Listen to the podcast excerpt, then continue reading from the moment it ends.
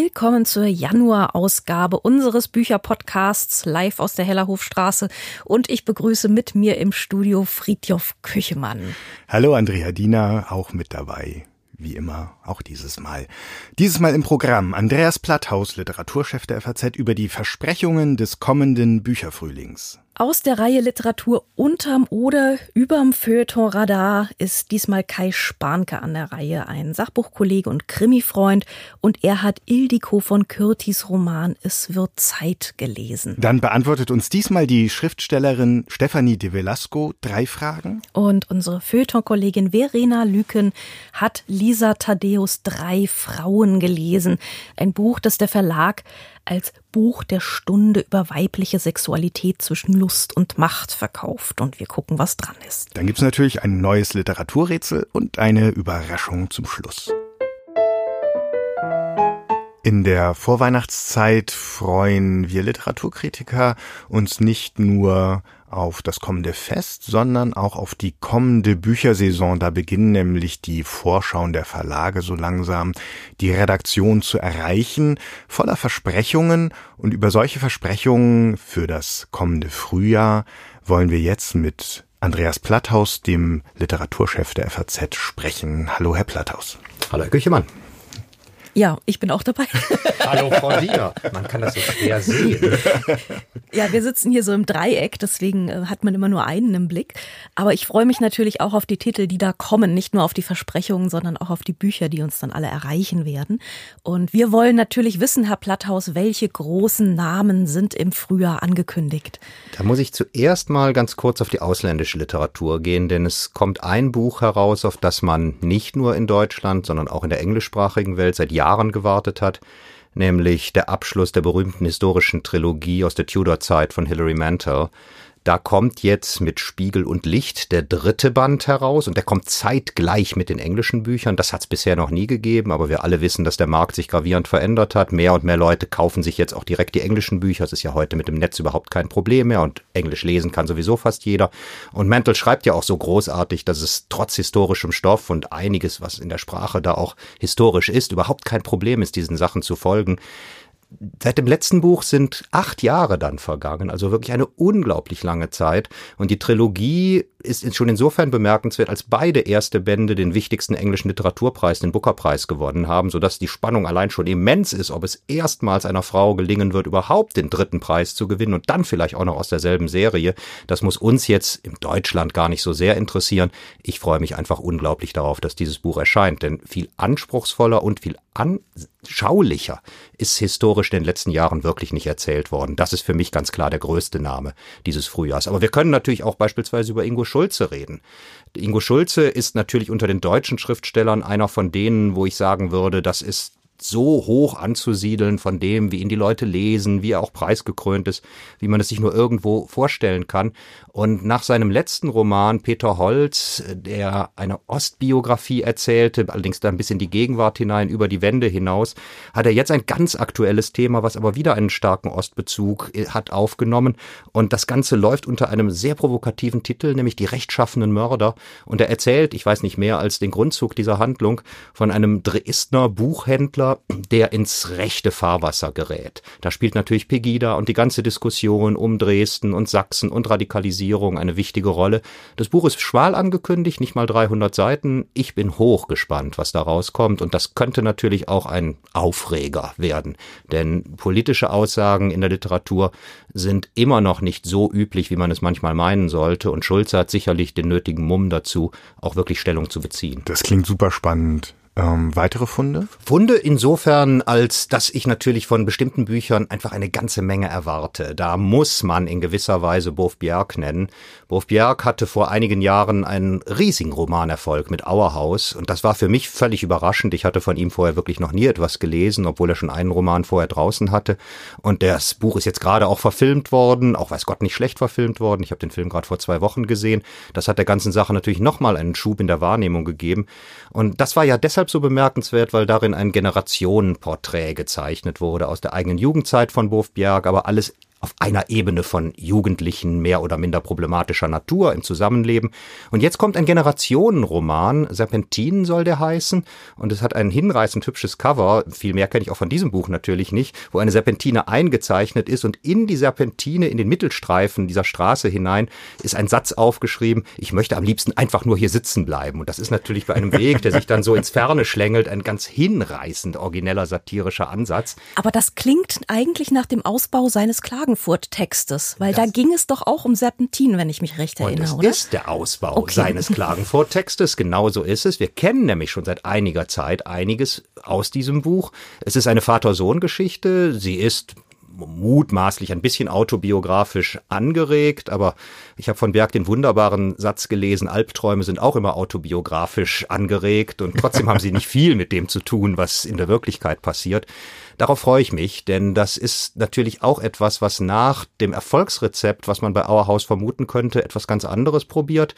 Und der Mann kann einfach sehr gut schreiben, sehr prägnant schreiben. Und da bin ich jetzt mal richtig neugierig, wie das nach so einem Erfolg sich fortsetzen lässt, zumal der Klagenfurt-Text zu den schönsten Hoffnungen Anlass gab. Wollen wir uns das gleich mal merken für eine der kommenden Ausgaben des Bücherpodcasts? Das, glaube ich, wäre sehr reizvoll. Dann haben wir natürlich noch die Vorschusslorbeeren, ähm, die Bücher, die mit sehr viel Spannung erwartet werden. Und ähm, was ist Ihnen denn da aufgefallen? Ich finde das immer eine sehr schwierige Überlegung, denn man hört so viel über Bücher, die aus dem Ausland kommen. Und wir könnten jetzt beispielsweise weiteren Trilogieabschluss von dem Nobelpreisträger Kutzi aus Südafrika, Der Tod Jesus nennen, der herauskommt. Mehr Vorschusslorbeeren als zu einem Literaturnobelpreisträger und zwei immens hochgelobten Büchern kann man sich kaum vorstellen. Das ist ja noch ein bisschen mehr als Hilary Mantel und ihre beiden Booker-Preise. So gesehen, da gäbe es was. Dann gibt's die ganzen Preisträger, nicht nur Wurf Bjerg, sondern auch noch andere, die aus Klagenfurt in den letzten Jahren gekommen sind, die jetzt Bücher herausbringen. Aber das, was mich immer wieder bei Vorschusslorbeeren mehr beeindruckt als Preise, das ist das Lob von Kollegen. Und da ist mir ein Band besonders aufgefallen, der zudem in eine Richtung geht, die es trotz viel, viel Tradition in Deutschland immer noch nicht mit wahnsinnig vielen Lesern zu tun hat, nämlich Lyrik. Und das ist der Gedichtband einer indischen Autorin, deren Namen muss ich unbedingt vom Zettel ablesen, denn sonst spreche ich ihn falsch aus, Sujata Bhatt. Die ist nicht unbekannt. Die wohnt skurrilerweise in Bremen, ist aber aus Indien im Alter von zwölf Jahren erstmal in die Vereinigten Staaten gekommen, spricht darum sehr viele Sprachen, schreibt ihre Gedichte nicht mehr in Gujarati, ihrer Muttersprache, sondern auf Englisch, immer noch. Man kann natürlich hoffen, wenn sie noch länger in Bremen wohnt, dass es irgendwann auch Deutsch wird. Aber der Kollege, der sie unglaublich mag und der sie jetzt auch übersetzt hat, ist einer, auf den ich größte Stücke halte, nämlich Jan Wagner. Und der hat allein schon in der Ankündigung dieses Bandes, der den wenig verlockenden Titel Die Stinkrose trägt, eine so wunderbare Zusammenfassung der Prinzipien von zu äh, Jarabats Dichtung gemacht, dass ich glaube, dass wir da ein ganz fantastisches Beispiel für genau die Poesie, für die auch Jan Wagner steht, finden werden, nämlich Nature Writing, aber eben als Lyrik. Und deshalb freue ich mich darauf unglaublich, vor allem dieser Empfehlung wegen, aber ich bin ziemlich überzeugt, die Lyrik wird das dann auch einlösen. Gibt es denn auch Wiederentdeckungen, also ähm, Autorinnen, Autoren, die aus dem Fokus geraten sind und jetzt wieder hineingerückt werden, beispielsweise durch eine Neuübersetzung, durch einen Jahrestag?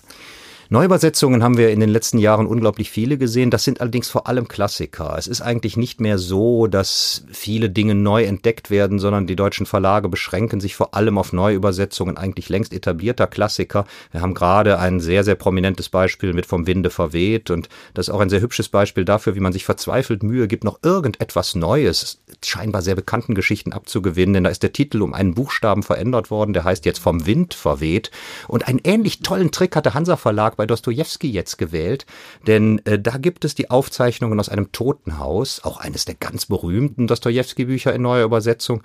Und der Titel ist einfach leicht anders geschrieben, nämlich sind jetzt Aufzeichnungen aus einem toten Haus. Das Totenhaus wird nicht mehr zusammengeschrieben. Damit hat man natürlich bereits eine Art Unterscheidungsmerkmal zu den früheren Übersetzungen. Ich finde es immer eigentlich schade, dass man auf solche Dinge schauen muss, aber seit Verbrechen und Strafe Schuld und Sühne ersetzt hat, wissen die Verlage um die Wirksamkeit solcher, meinetwegen auch nur sehr, sehr kleinen Änderungen und halten sich daran. Dementsprechend würde ich mal behaupten, da ist gar nicht so unglaublich viel zu erwarten.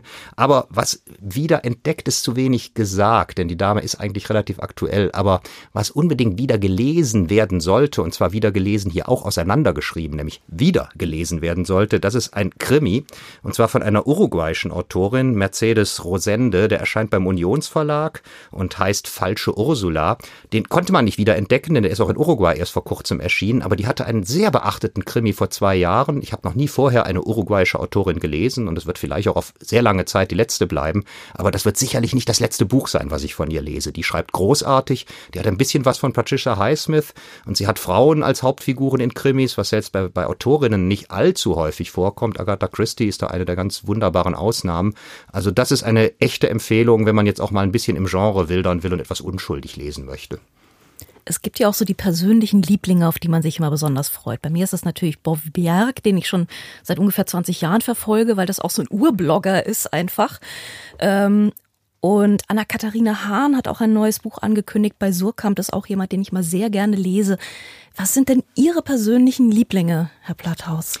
Die werden im nächsten Jahr kein neues Buch herausbringen, äh, bis auf eine Ausnahme und äh, das ist etwas, was es längst gibt, nämlich Hamito von Doderer, längst toter alter weißer Mann. Da gibt es eine Erzählung, deren Titel ich jetzt nicht mal parat habe, wo der Verlag sich netterweise darüber ausschweigt, dass sie natürlich längst in den Erzählungsbänden erschienen ist. Aber da gibt es ein Nachwort von Thomas Melle zu und das könnte dann ja auch wieder sehr, sehr interessant werden. Ich bin bei Lieblingen in gewisser Weise neugierig auf Leute, die ich bisher in anderen Kontexten wahrgenommen habe. Und da gibt es tatsächlich jemanden, den ich bislang nur als Verleger und als eine Größe in der Literatur- und Lyrikvermittlung kannte, nämlich einen Herrn namens Andreas Heidmann, der arbeitet in Leipzig und ist dort Chef des Poetenladens. Der Poetenladen hat angefangen als ein Netzforum und ist mittlerweile auch ein sehr feiner kleiner Verlag geworden mit sehr interessanten jungen Leuten.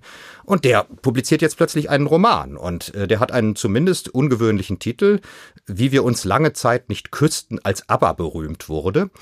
Es ist also wahrscheinlich eine schlimme Zeit, die 70er Jahre. Da ist der gute Heidmann auch selber groß geworden, ist ein Wessi, kein Ossi, darum konnte er mit ABBA nun wirklich intensiv groß werden. Und das, was ich bisher davon gelesen habe, es gibt nämlich netterweise ein kleines Heftchen, was der Steidel Verlag, wo das Buch erscheinen wird, schon mal rausgegeben hat, ist vielversprechend insofern, als darin wunderbar locker über eine bestimmte Phase der Zeit erzählt wird, die ich natürlich auch in den 70er Jahren erlebt habe, wenn auch etwas jünger als Heidmann. Und das könnte sehr sehr, witzig werden, zumindest was die ersten 20 mir jetzt bekannten Seiten angeht. Deshalb freue ich mich darauf und das könnte, wenn es denn funktioniert, auch ein Lieblingsautor werden. Wenn halt man Pech hat und das Ganze wird banal geschildert und es kommt nicht wie angekündigt eigentlich mehr der unabhängige Rock in den Mittelpunkt, während aber nur die Negativfolie darstellt, dann könnte es auch ein Hassautor werden. Wir sind in jedem Fall sehr gespannt auf die Frühjahrsproduktion und werden, glaube ich, das ein oder andere Buch, das hier jetzt angesprochen wurde, nochmal genauer in den Blick nehmen in den kommenden Monaten. Vielen Dank, Andreas Platthaus. Ich danke Ihnen beiden. Auch für diese Sendung haben wir wieder einen Redakteur zwangsbeglückt mit einem Buch. Und zwar von Ildiko von Kürti und getroffen hat es Kai Spanke. Kai Spanke ist ich glaube, noch Volontär und noch nicht ganz Sachbuchredakteur irgendwo im Limbo dazwischen, ist ansonsten der designierte Redaktionsbirder und in allen ornithologischen Fragen wende ich mich natürlich sofort an ihn, weil er alles weiß über Vögel. Und äh, in diesem Buch geht es allerdings nicht um Vögel. Ich weiß gar nicht, worum es eigentlich geht. Geht ich es weiß, auch ums Vögeln? Das eben war übrigens Julia Bär, die mir ähm, beiseite steht, weil sie nämlich schon mehr Bücher von Ildiko von Kürti gelesen hat als ich. Hallo Julia. Hallo. Hi. Hallo Kai. Was war die Frage, Ja. worum es geht? Worum es geht? Es geht um äh, Judith. Judith ist eine 49-jährige äh, Frau, die freiberuflich Moderations- und PR-Texte schreibt. Sie steckt in einer Art Midlife-Crisis, kann man das so stehen lassen? Julia? Ich glaube, das ist kein böses Wort. und hat Schwierigkeiten mit ihrem Ehemann, dem kann sie nicht mehr aufs Fell schauen. Ihre beste Freundin, die sie seit 20 Jahren nicht mehr gesehen hat, äh, ist schwer an Krebs erkrankt. Und sie trifft ihre Jugendliebe Heiko, äh, in den sie sich sofort verliebt. Das ist so der Plot im Groben. Das gibt noch Geheimnisse aus der Vergangenheit, aber wir wollen nicht spoilern. Die, sind, die lösen sich ja später auf. Ildiko von Kürti ist ja eine sehr, sehr erfolgreiche Autorin. Mondscheintarif war das erste Buch, mit dem sie bekannt wurde. Sie hat dann acht Bücher geschrieben und insgesamt beträgt die Gesamtauflage sechs Millionen. Äh, also ein wirklich sehr, sehr erfolgreiche Autorin. Ähm, kann man das nachvollziehen, diesen wahnsinnigen Erfolg und warum sie so bekannt ist und andere vielleicht nicht so? Frage geht an euch beide, weil ich weiß es nicht. Also ich glaube, Ildiko von Kürti baut sehr viele, ähm, kennen Sie bestimmt auch Momente in ihre Bücher ein. Das heißt, sie, ähm, also in diesem Buch ist es zum Beispiel ganz viel Kulturkritik, viel Medienkritik, viel äh, Instagram, Facebook und Optimierungsbashing. Und ich glaube, es läuft viel über Identifikation. Das kann man mögen, das muss man nicht mögen. Ähm, und sie schreibt relativ gefällig. Äh, das liest sich bequem weg. Sie ist relativ sprachgelenkig und sie ist jetzt keine Nichtskönnerin. Sie ist mit Sicherheit keine große Autorin, aber das will sie auch gar nicht sein. Ich hatte auch immer den Eindruck bei Ildiko von Kürti, dass sie unter den Unterhaltungsautorinnen sprachlich eine der elegantesten ist. Es gibt ja sonst bei diesem Genre oft Bücher, wo es einem zwischendrin den Magen umdreht bei den Sprachbildern. Hast du sowas diesmal gefunden? Auch nicht, oder? Doch, es gibt, sie ist, manchmal ist sie, wie, wie soll ich sagen, sie schreibt manchmal etwas undiszipliniert. Also, ähm, nur mal, um mal ein Beispiel äh, zu nennen, der Gebrauch von Adjektiven.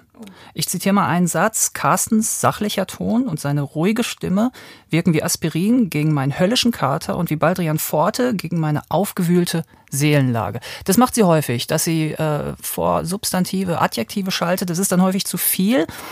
Äh, das hat, soll bestimmt humoristische Effekte haben, hat es zuweilen auch, aber ich denke, das ist etwas too much. Ja, vom Stil her sicherlich. Ähm ich habe jetzt so ein paar ähm, Sätze mitgebracht, die ich über dieses Buch gelesen habe, weswegen ich darauf überhaupt kam.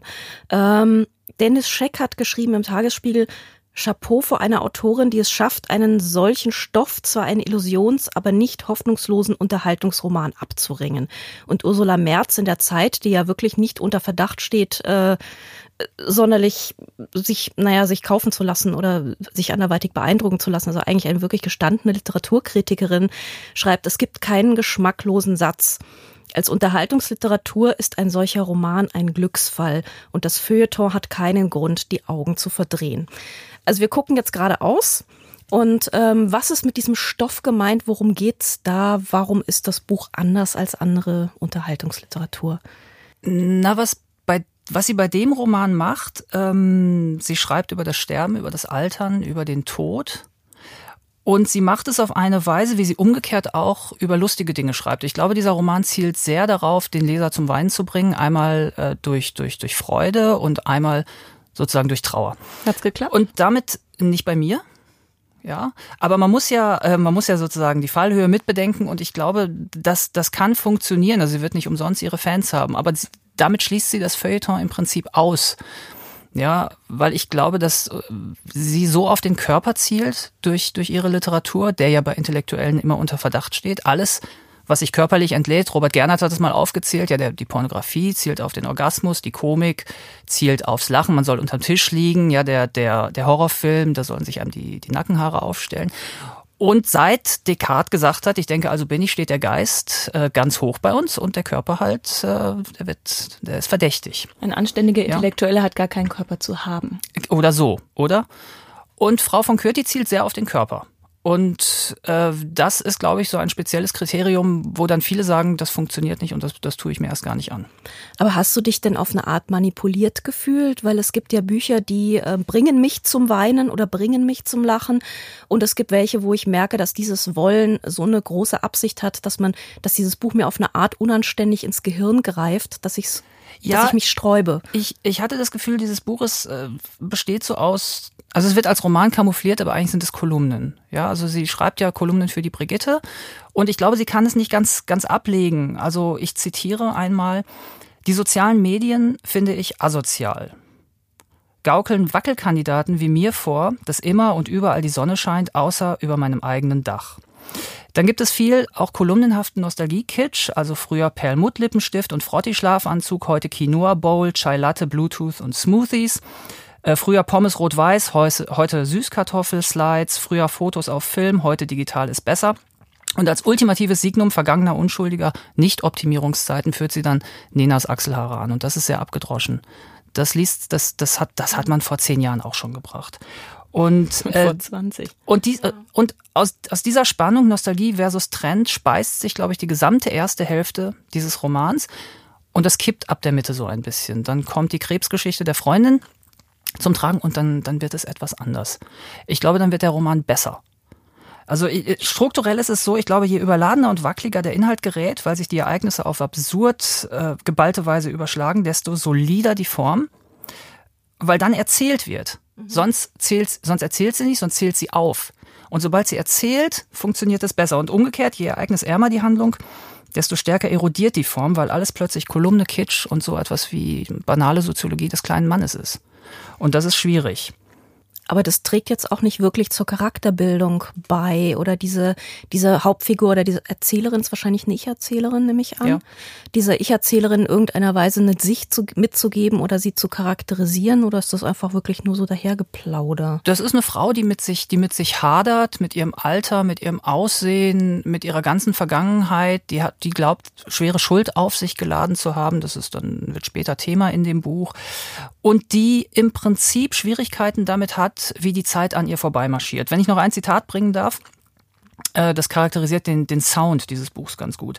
In Zeiten von WhatsApp und Emojis ist eine Mail ja fast schon so persönlich wie ein handschriftlicher Brief. Bücher sind heutzutage Superfood, ein Spaziergang ohne Handy ist Reha und ein analoges Gespräch am Küchentisch ist das hochwirksame, natürliche Antibiotikum gegen sämtliche Art digitaler Krankheitserreger. So funktioniert das ungefähr. Und das ist natürlich wahnsinnig nervig, weil sie, sie breitet es unglaublich aus, immer wieder. Die Beispiele gleichen sich. Die Bowl haben wir häufiger, den Smoothie haben wir häufiger. Und das ist irgendwann einfach zu viel. Ich weiß leider nicht mal, was Süßkartoffelslides sind. Ich habe das auch so assoziativ gelesen. Ach so, ich weiß es auch nicht, aber es klingt sehr gut. Ich würde es essen.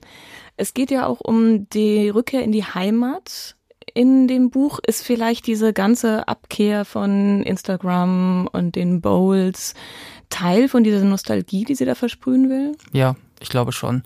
Also das Ende wollen wir jetzt nicht verraten, aber das Ende äh, ist, ist im Prinzip eine, eine Form romantischer Utopie, wo all das, was sie kritisiert, abgelegt wird. Und darauf läuft es hinaus. Also insofern könnte man sagen, unter den Kriterien, sie ist keine Julia Schoch, sie ist keine Donatat, aber sie hat das Buch insofern schon gut zielführend konstruiert. Ja. Und ist als Vorbereitung für das Ende ist das Lamento schon richtig. Ist es ein Buch, was man seiner Mutter schenken sollte? Kommt auf die Mutter an, meiner Mutter nicht. Deiner? Welcher Mutter denn? Das weiß ich gar nicht. Äh, ich weiß gar nicht, man, man liest ja so, ich habe ja vorher jetzt auch zu Ildiko von Kürti was gelesen, man liest dann so Labels, Frauenliteratur, ich weiß gar nicht, was das sein Unterhaltungsliteratur, ja, sehr so, viel. So etwas, ja, die, die, äh, diese ganzen Labels, die im Prinzip sagen mir gar nichts. Und ich weiß, wüsste jetzt nicht, wem ich das schenken sollte.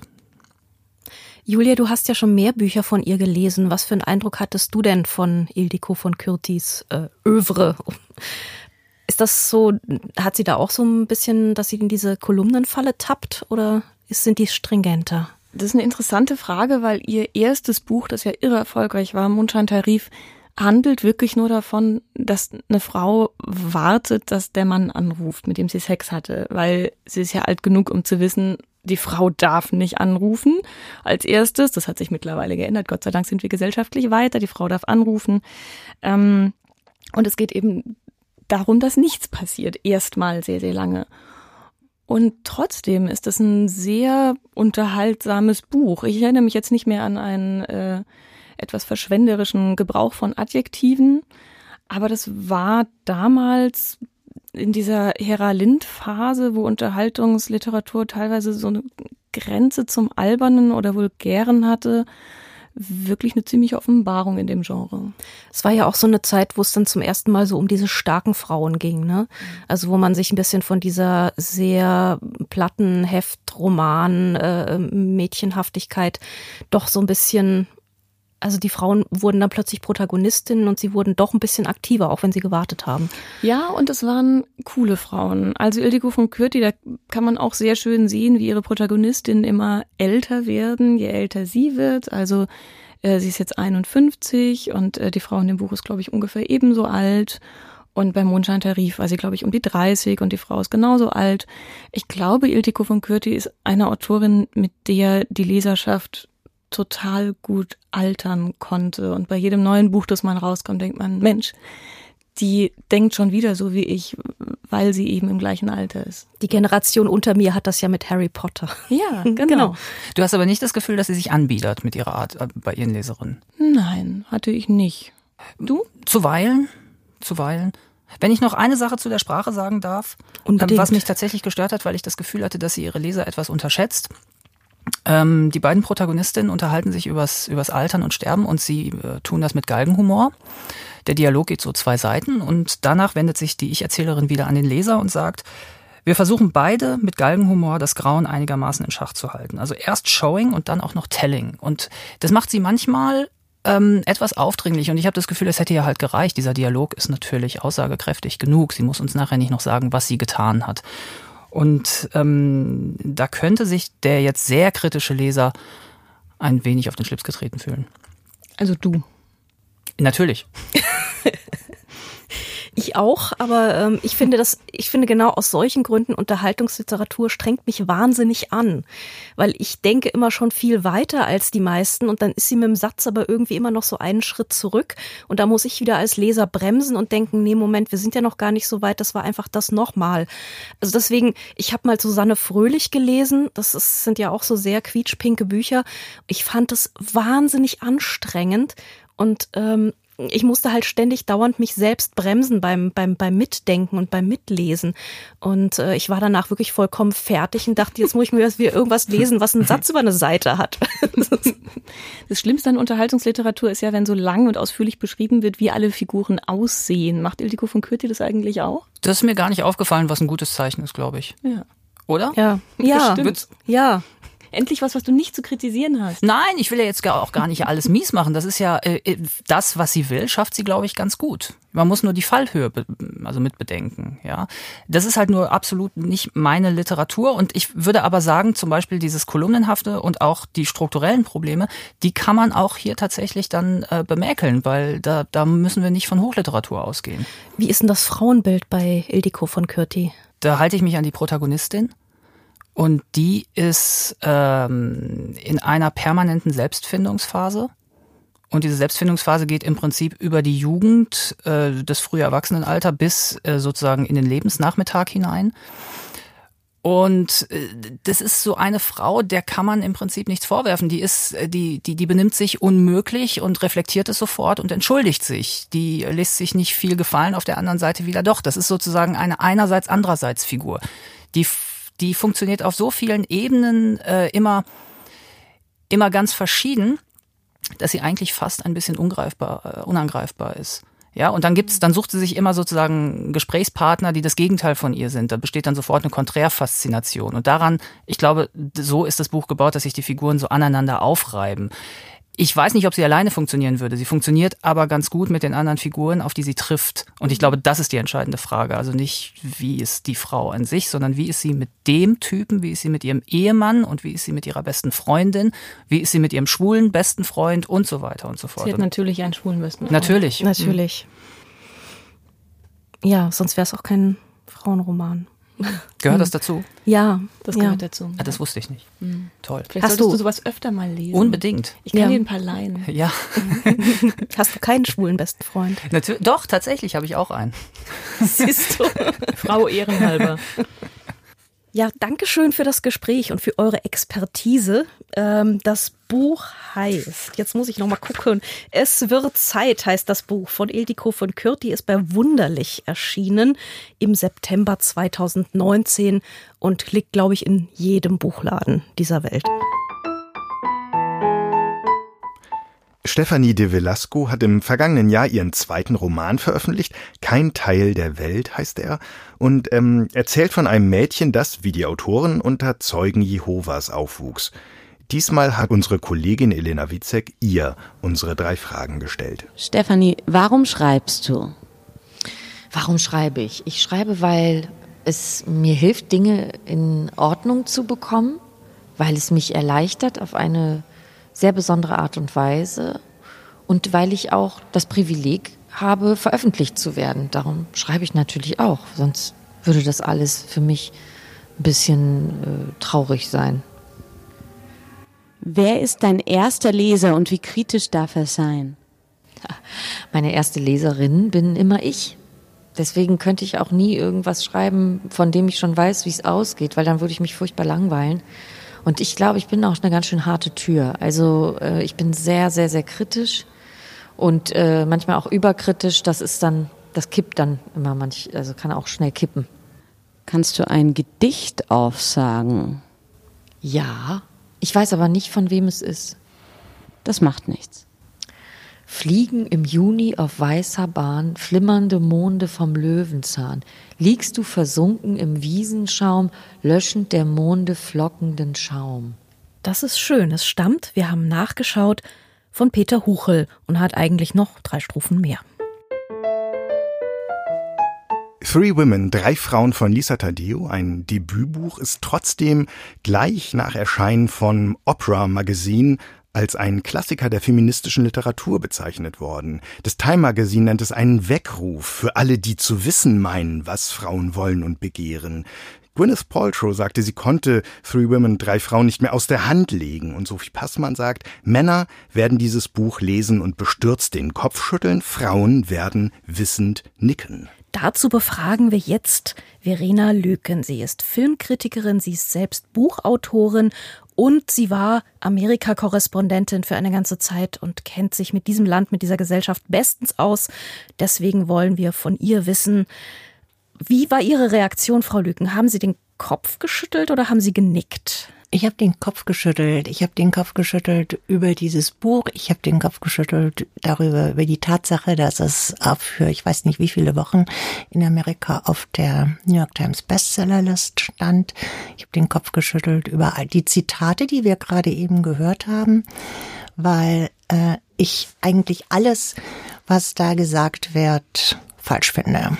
Also ich meine, Klassiker kann man ja noch mal gar nicht sagen nach so kurzer Zeit. Man kann das Buch eigentlich auch nicht feministisch nennen, weil es ein Frauenbild zeichnet, und da habe ich dann wirklich den Kopf geschüttelt, es zeichnet ein Frauenbild wie aus den, ich weiß gar nicht, vielleicht siebten, nee, 70er waren zu aufgeklärt, vielleicht für, wie die, wie die, weiß nicht, 50er, so, also es hat so ein bisschen, es hat so ein bisschen was Ranziges, wenn man sich diese Frauen äh, anguckt. Es geht um drei, die unterschiedlichen Alters sind. Die eine ist, also das, das Problem, also es gibt, geht natürlich Frauen mit Problemen, ja. Also es geht nicht mit Frauen mit Lust, sondern Frauen mit Problemen. Und die eine Frau Maggie hat das Problem, dass sie mit 15 eigentlich eine sehr lustvolle sex erste sexuelle Erfahrung gemacht hat mit einem älteren Mann, aber von außen sieht es natürlich nicht so gut aus, 15 und 31 und deswegen wird es dann unter Vergewaltigung abgebucht. Die eigentliche Geschichte, um die es hier aber geht, ist eine Verführungsgeschichte ihres Lehrers. Also ein, ein Lehrer verführt sie, da ist sie 17 und sie macht eine, also es ist nicht mal sexuell eine, äh, eine, eine schmerzhafte Erfahrung, sondern es ist eigentlich eine Erfahrung von zurückgewiesen werden. Und der Lehrer war auch verheiratet. Der ne? Lehrer also, war verheiratet, hatte ja. zwei Kinder und ähm, hat sich, hat aber gar nicht mit ihr geschlafen, also hat diese Penetration gar nicht vollzogen.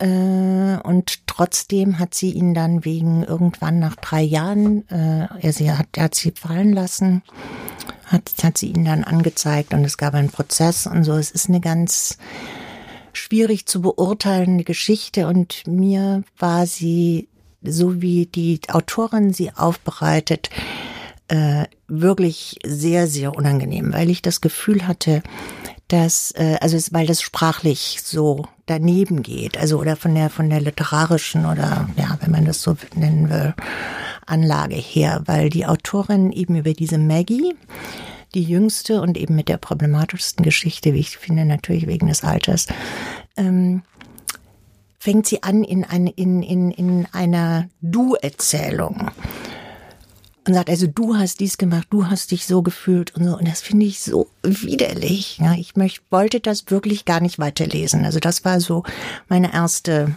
Reaktion. Dann macht sie in der Anlage des Buches macht sie es so, dass sie immer so ein Stückchen, also 20 Seiten oder so erzählt von der einen Person und dann kommt die nächste.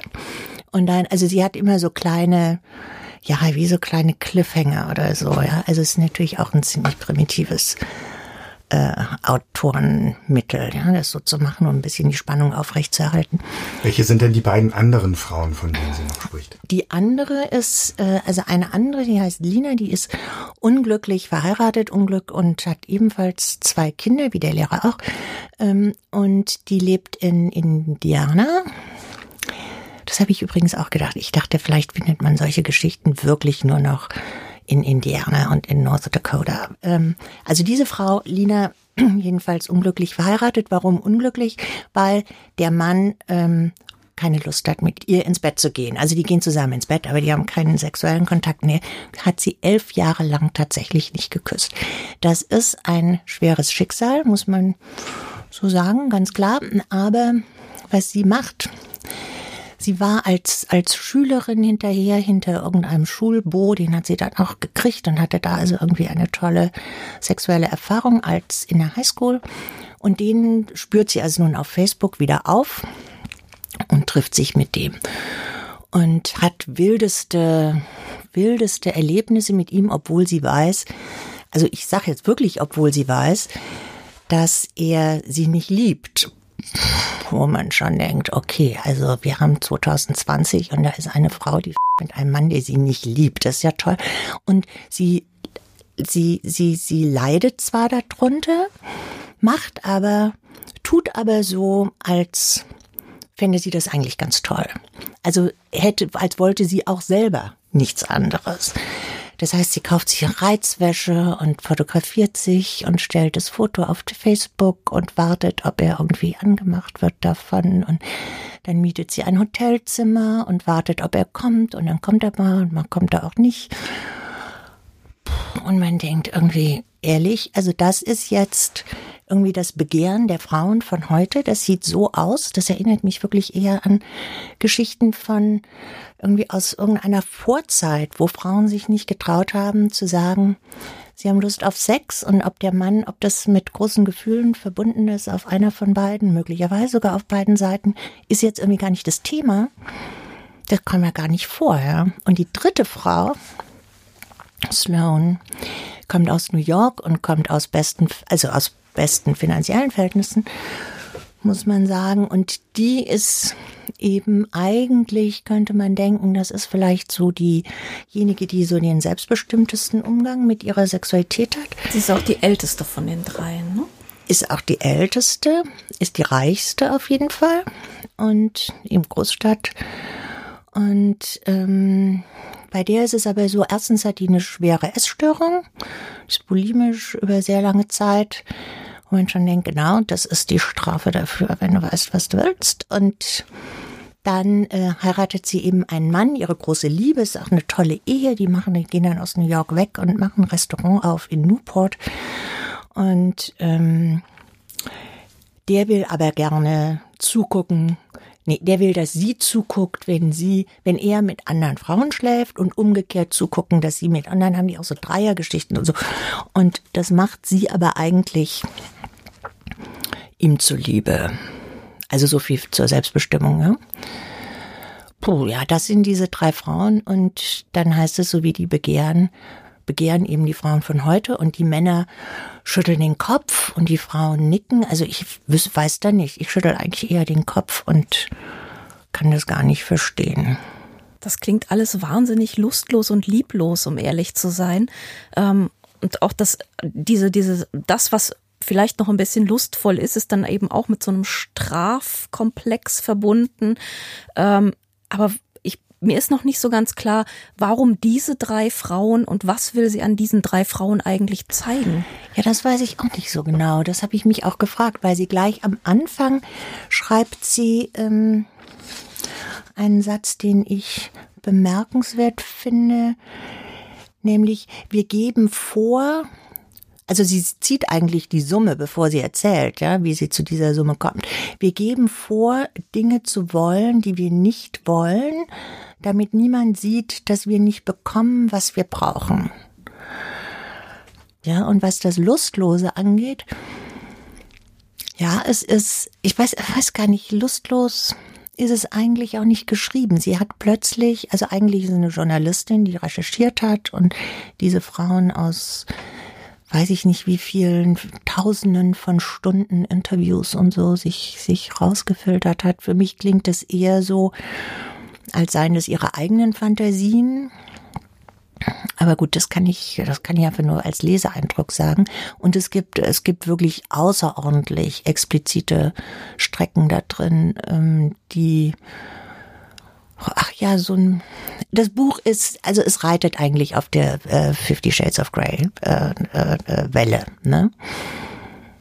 Ist mein Eindruck. Diese Lust, die scheint so eine seltsame Mischung aus voyeuristischer Lust zu sein, weil man wirklich da auch gezwungen wird, zuzuschauen, bei Dingen, bei denen man wirklich lieber wegschauen würde, ähm, aber auch ein, ein seltsamer stellvertretender Exhibitionismus. Die macht sich ja diese Figuren zu eigen, es sind tatsächliche Schicksale und sie führt dann trotzdem drei Gestalten vor in ihrem Buch, bei denen man sich fragt, um Himmels willen, ähm, was lassen die da mit sich geschehen? Ja, das stimmt. Man hat den Eindruck, dass sie ihre, äh, ihre Figuren sehr ausliefert, beziehungsweise dass diese Figuren sich ihr ausgeliefert haben, ganz offensichtlich über diese Tausenden von Stunden Kontakt, entweder übers Telefon, über Mails, auch über persönliche Treffen, und dass sie damit aber nicht sehr liebevoll, sage ich mal, oder vorsichtig oder respektvoll ist eigentlich das Wort, was ich, was ich benutzen möchte, nicht wirklich respektvoll damit umgeht, weil sie uns diese Figuren auch vorführt, ohne das, also wenn man mich fragen würde, wie sieht denn das weibliche Begehren aus, dass wir aus diesen drei Geschichten, sehr unterschiedlichen Geschichten herausfiltern können? Gibt es etwas, wo wir sagen können, ach ja, genau, das wusste ich noch nicht, da bleibt gar nichts. Also das finde ich auch das, das, das finde ich eigentlich auch das Beklemmende an diesem Buch, dass man das Gefühl hat, diese Frauen von 2019, sagen wir mal, haben gar keinen anderen Zugriff auf ihre eigene Lust und ihre eigene Sexualität, als die zu fragen, was gefällt denn dem Typen, mit dem ich da gerade rummache? Ne? Es ist natürlich auch, es sind drei weiße Frauen, es sind drei äh, genau. äh, heterosexuelle ja. Frauen. Ne? Das also so groß ist der Unterschied da jetzt auch nicht zwischen den drei Frauen. Nee, das finde ich auch einen ganz großen Mangel des Buches, ja, dass sie, also für, dass sie sagt, sie, sie, sie spricht über das weibliche Begehren und das weibliche Begehren ist aber nur das heterosexuelle. Ne? Puh. Ich auch denke, nee, also da sind wir nicht in der Zeit, wo wir über Dinge im Fluss sprechen, über und anerkennen, dass diese, diese ganze binäre Ordnung, das, mit der vielleicht was nicht stimmt, ähm, könnte es sein, dass dieses Frauenbild, das sie zeichnet, dass das was damit zu tun hat, dass das Frauen sind, die noch so fest in dieser binären Zuschreibung festhängen und so. Das sind aber Fragen, die sie gar nicht stellt. Und das finde ich dann, finde ich schon sehr erstaunlich. Sie schreibt zum Beispiel, äh, darüber, dass die, diese, die, dieses Mädchen, das ihrem, ihrem Lehrer so verfallen ist, ja, die sagt immer, ja, Tippenmann jetzt irgendwie, die will ihn anrufen und dann doch nicht und so. Und dann schreibt sie tausendmal, wird sie die ersten sechs Ziffern, bis dein Herz vor der siebten Ziffer explodiert dein Finger schon auf der nächsten Taste liegt, du sie aber nie drückst und dabei dieselben Muskeln anspannst, wie wenn man Heroin nimmt. Und du denkst, hm, was ist das denn jetzt? Also Drogen spielen übrigens auch keine Rolle, außer, ähm, dass mal Gras geraucht wird und sehr viel getrunken wird. Aber ähm, ja, jetzt plötzlich, woher weiß diese Figur, wie, welche Muskeln man anspannt, wenn man Heroin nimmt? Also ich wüsste das nicht. Ich weiß auch gar nicht, also ist es also wirklich Kraut, Kraut und Rüben. Das ist Protzschreiben. Es ist Protzschreiben. Absolut, ja. Dann schreibt sie über ihre Mutter, als hätte sie überhaupt keine eigenen Bedürfnisse, als wäre ihre Sexualität nur ein schmaler Pfad im Wald, einer dieser unmarkierten, die dadurch entstehen, dass irgendjemand mit Stiefeln das Gras niedertrampelt und dieser jemand war mein Vater. Und ich, äh, ich stehe da wirklich davor und sage, ey, ich also ich weiß nicht, ich weiß gar nicht, was das ist. Das ist irgendeine Form von Schreiben, die mir nicht geläufig ist. Und ähm, das Ganze, ja, ist ich, ich, es, es, es entzieht sich mir, muss ich sagen. Diese Reaktion auf das Buch entzieht sich mir.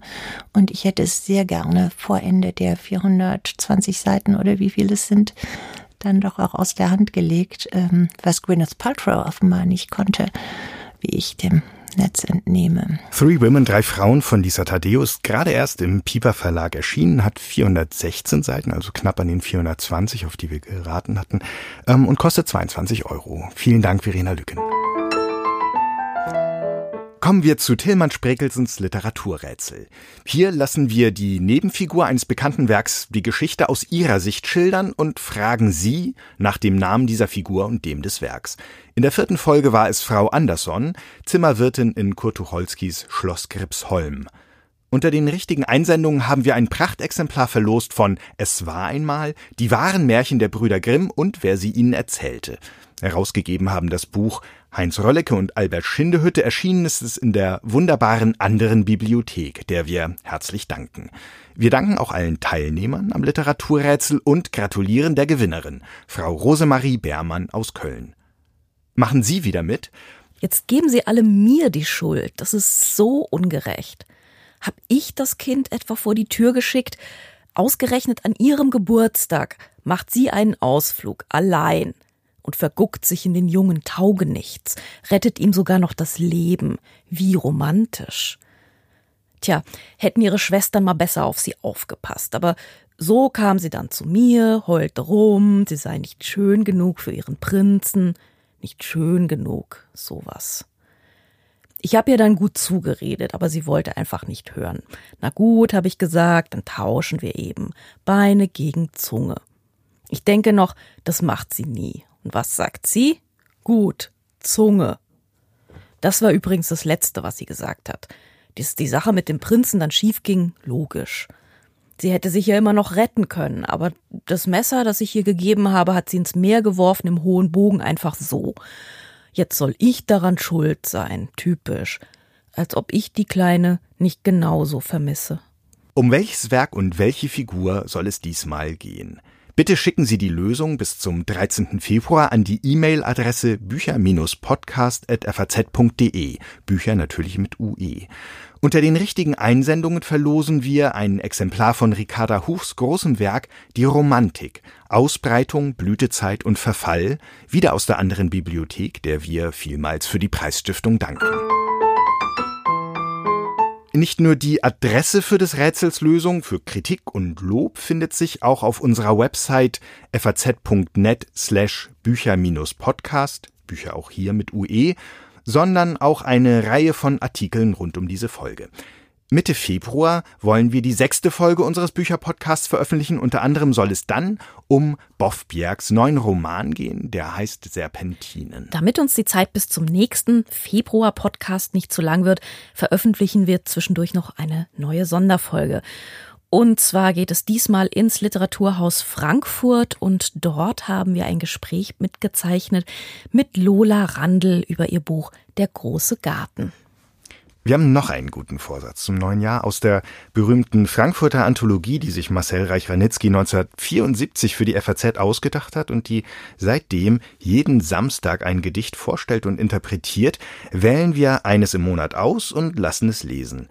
Die Interpretation finden Sie wie immer in den Show Notes und auf der Seite zum Podcast. Und das Gedicht ist diesmal unsagbar. So heißt es nämlich.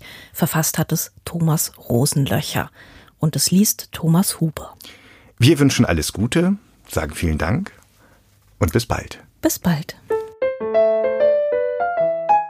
Thomas Rosenlöcher Unsagbar Glücklich unter Rosen hocken. Wer das noch sagen könnte.